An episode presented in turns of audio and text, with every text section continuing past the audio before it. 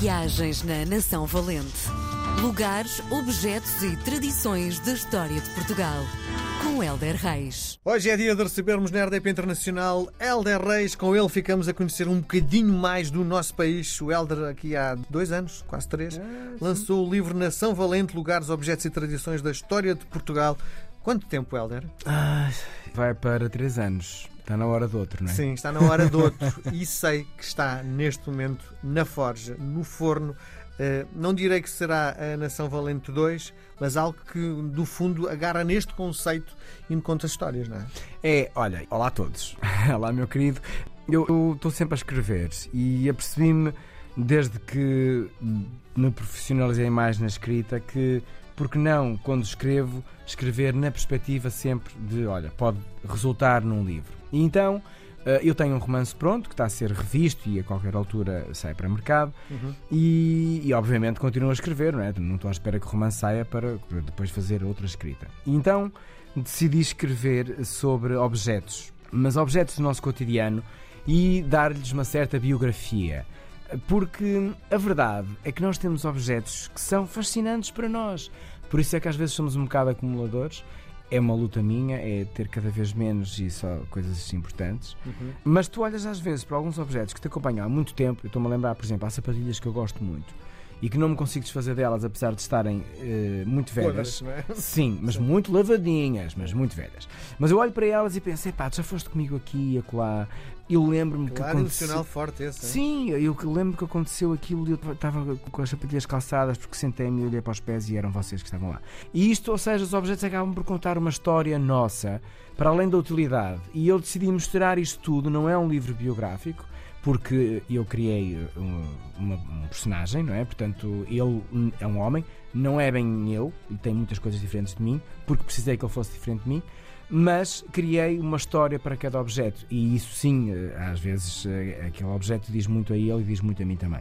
Então acaba por ser uma história de objetos, não historicamente sobre o objeto, mas emocionalmente sobre o objeto. Vamos lá ver se dá uma coisa gira. Sim, engraçado, tu dizes sapatilhas. Eu digo ténis. Tu dizes ténis, sei. Porto, Lisboa. Não, não, mas tu é que tens razão, porque ténis é um jogo. Sapatilha ah, que é o calçado, sei. não é? Mas acho giro ténis. Sabes que isso linguisticamente, para mim, eh, é tudo, é tudo ótimo. Desde que não sejam erros, está tudo bem. Sim. Bom, diz-me outra coisa. Ehm, este livro, no fundo, enquadra-se eh, neste conceito da nação valente? Isto é, daqui a uns tempos continuando a fazer estas crónicas semanais, podemos agarrar no teu livro e falar sobre as sapatilhas que foram contigo a Marrocos? Sim, eu, eu acho que, por mim, eu, eu gostava muito que desse, porque repara, todos nós, de alguma forma, temos uma relação com algum objeto, provavelmente até aquele que vamos falar. Uh, e, e isso pode despertar também nas pessoas uma consciência interessante sobre como tu olhas para as tuas coisas. Uh, obviamente que não vais dormir com elas, mas provavelmente vais ter mais respeito por elas, ou vais pensar, será que preciso de outras? Estas têm tanta história e estão tão bem. Uh, ou então fazes uma viagem à tua vida através de determinado objeto. Portanto, isto está pano para mangas e nós, como somos prós em desviar temas, portanto, eu acho que vai, que vai dar uma belíssima conversa. Muito bem, então para não nos desviarmos do, do tema de hoje, o que é que nos trazes? És um homem de doces? Gostas? Muito, adoro, é. adoro. É, é o meu pecado. É, olha, é. eu também gosto, mas uh, não vou daqui ali. Mas, mas gosto, gosto. Principalmente quando a caloria vale a pena. Agora estou numa fase de, de treino e tudo, portanto, caloria para mim tem de valer a pena, tem de ser bom. É o caso deste bolo, é o pão de ló. Um, Ui, com ovos? Uh, sim, eles deixa-me dizer, Miguel, que todos eles levam ovos. Não é isso, mas quando digo com ovos é que quando comes uma fatia úmido. sente isso, isso. Aliás, o pão de ló é conhecido por levar muitos ovos. Portanto, se vai fazer um pão de ló, é melhor ter um galinheiro perto. Agora, há alguns que são de facto mais úmidos que outros, mas aquilo que eu te queria contar é, era um bocadinho a origem e uma coisa fascinante que a nossa comida tem, que é. Nós achamos que é uma coisa muito nossa, tal como tudo, não é? Achamos que é, isto é nosso, é mas não é bem assim. Às vezes somos nós que levamos e até os outros acabam por fazer melhor que nós. Ló já por si eh, é um nome muito engraçado, porque é um nome que se dá a um tecido fino e transparente que eu acho que tem eh, assim alguma relação bonita com o nosso pão de ló. Eu sou natural de Ovar, Ovar tem um pão de ló ótimo. Eu não vou dizer, não vou estar aqui a falar do pão de ló em, Portugal, porque há pão de ló em todo lado. Há pão de ló mais úmido, mais seco, e eu respeito todos, ótimo. Eu, pronto, sou a natural do Conselho onde há um pão de ló que é daquele que tens de comer à colher. Bastante Ui, É, adoro, adoro, é. adoro, adoro, adoro. Mas eu acho que grande parte, de- de- até dos bolos de aniversário, no fundo é pão de ló enriquecido, não é? É, só que, quando, por exemplo, quando se diz ah, é massa de pão de ló para um bolo de aniversário, é uma massa um bocadinho mais seca, porque depois vai levar aquele conjunto de recheios e Claro, tudo. sim. Um pão de ló de ovar seria impossível para rechear, porque já ele próprio, todo ele é um recheio. Uhum.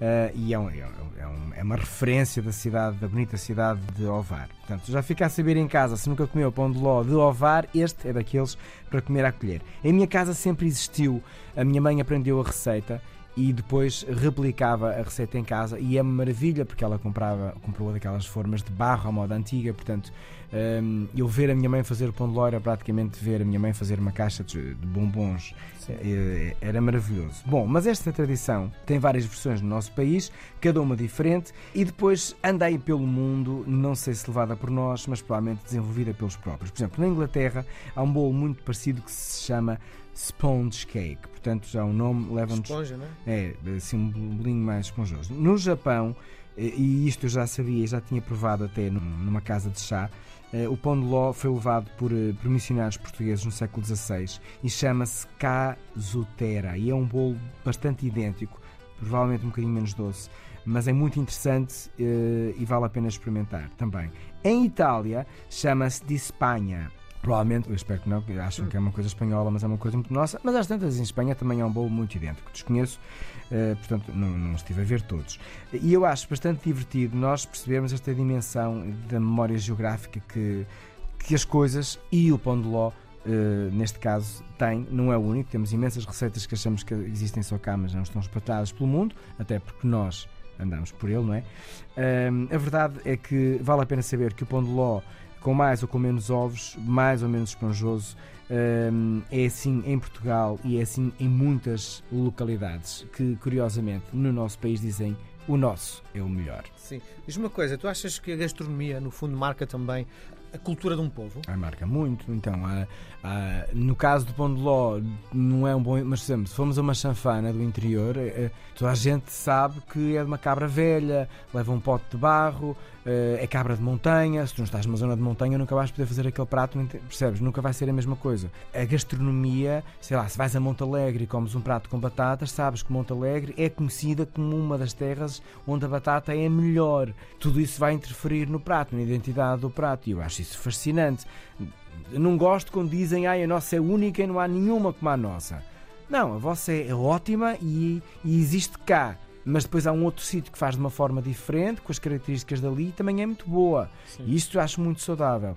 Que um prato identifica uma terra e que tu à mesa consegues, se falares com quem fez e, e as pessoas são muito disponíveis a contar a história, tu ficas a perceber a identidade em muitos, muitos pontos do sítio onde aquele prato nasceu. E isso é muito bonito. Muito bem. E culturalmente muito interessante. Claro. Nós voltamos a falar na próxima semana. Helder. Chico Coração Um Geral. abraço. Até a semana. Viagens na Nação Valente. Lugares, objetos e tradições da história de Portugal. Com Helder Reis.